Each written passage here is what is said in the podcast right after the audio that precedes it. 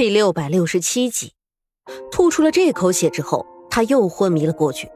不过这一次，能够明显的看到他的脸色红润了几分，不像是之前那么的苍白无力了。拿出手帕蘸了一些水，给沈炼擦了擦嘴角，顺便润一润嘴唇。感觉到凉凉的，沈炼的眉头微微的蹙了一下。苏月心看到了，心里一喜。不过这一天的晚上。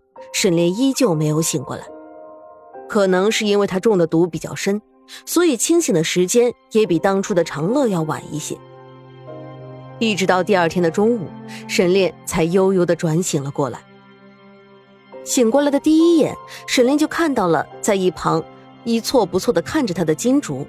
至于苏月心，他看了一圈，却是没有看到苏月心的身影。沈炼大哥，你是不是在找苏姐姐啊？她出去了，待会儿就回来了。你等一下就可以见到她了。呃，要不要先喝点水啊？金竹说道。听到金竹的话，沈炼的眉头微微的皱了一下，很快的又送来了。冲着金竹微微的点了点头，金竹立马送过来一杯水，扶着沈炼坐起来喝了一杯水。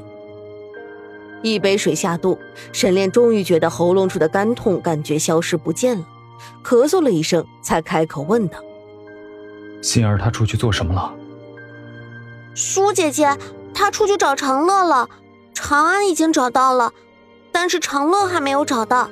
苏姐姐担心出意外，出去找了，现在还没有回来呢。”金竹说道。“长乐，他去哪里了？”沈炼疑惑的问道。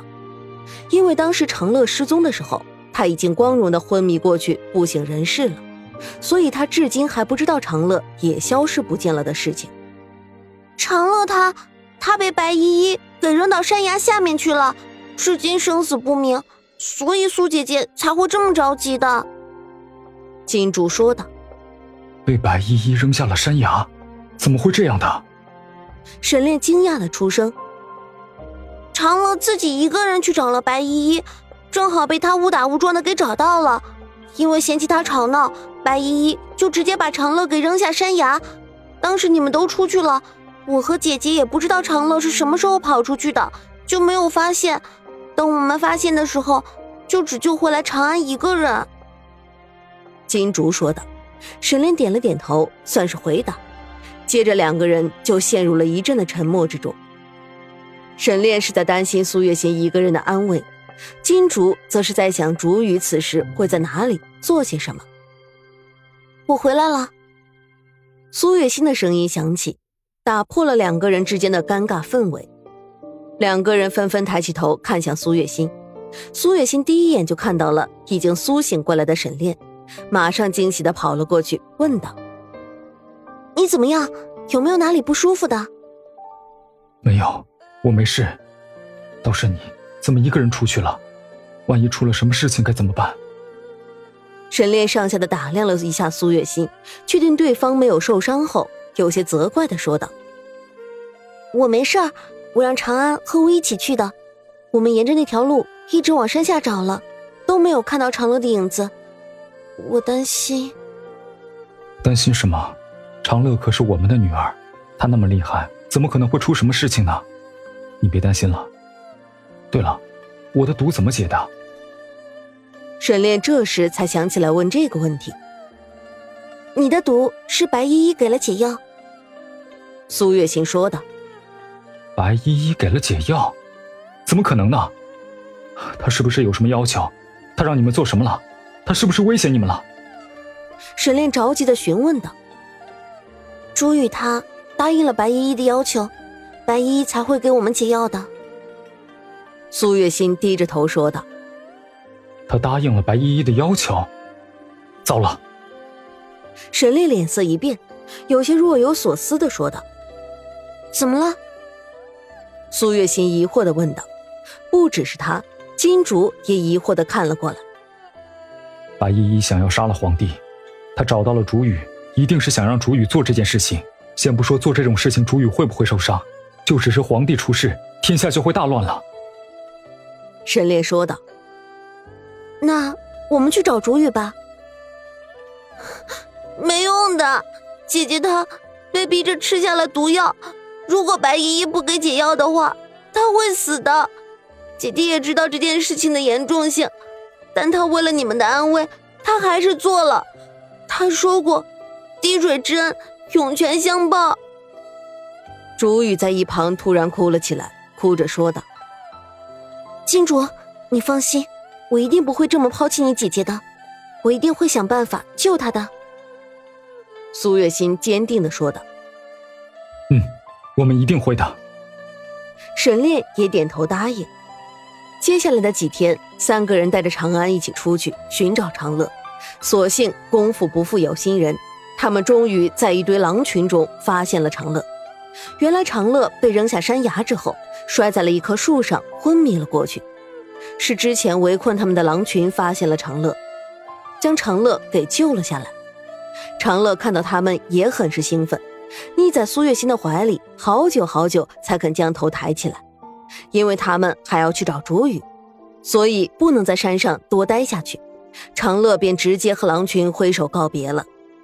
几个人这一次正式的踏上了寻找竹雨的路途，只是他们却不知道，这么耽误的几天已经到了月末的时间了。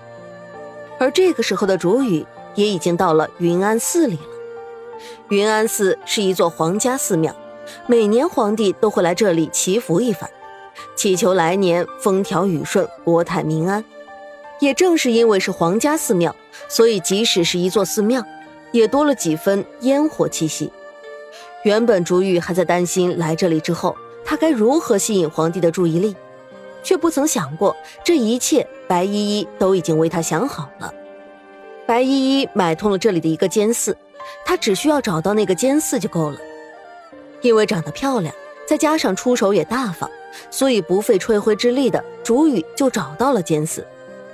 女施主，你随我来吧，白施主已经准备好了一切了。监寺说道：“竹雨虽然疑惑，但还是跟着他走了。来到一间厢房里，监寺拿出了一件僧袍，递给竹雨，说道：‘施主，换上这件衣服吧。从今天开始，你就是本寺的一名带发修行的尼姑了。’监寺说道：‘尼姑。’竹雨有些疑惑，不是让他来勾引皇帝吗？怎么现在又要扮演尼姑？”不过很快的，他就理解了白依依的意思。在寺院里，尼姑和和尚是最多的了，而他如果想要躲过那一层一层又一层的检查，和皇帝直接接触的话，那么扮演尼姑就是最好的选择了。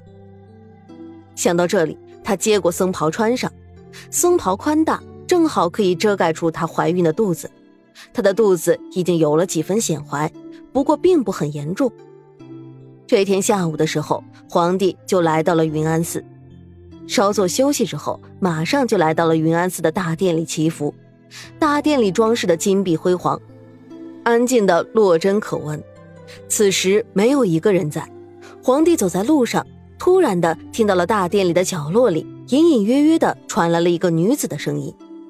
女子的声音柔弱而又娇嫩，听起来还有几分熟悉的感觉。忍不住的，皇帝就想偷听一会儿。大慈大悲的菩萨，小女子一生别无所求，只有一人始终放心不下。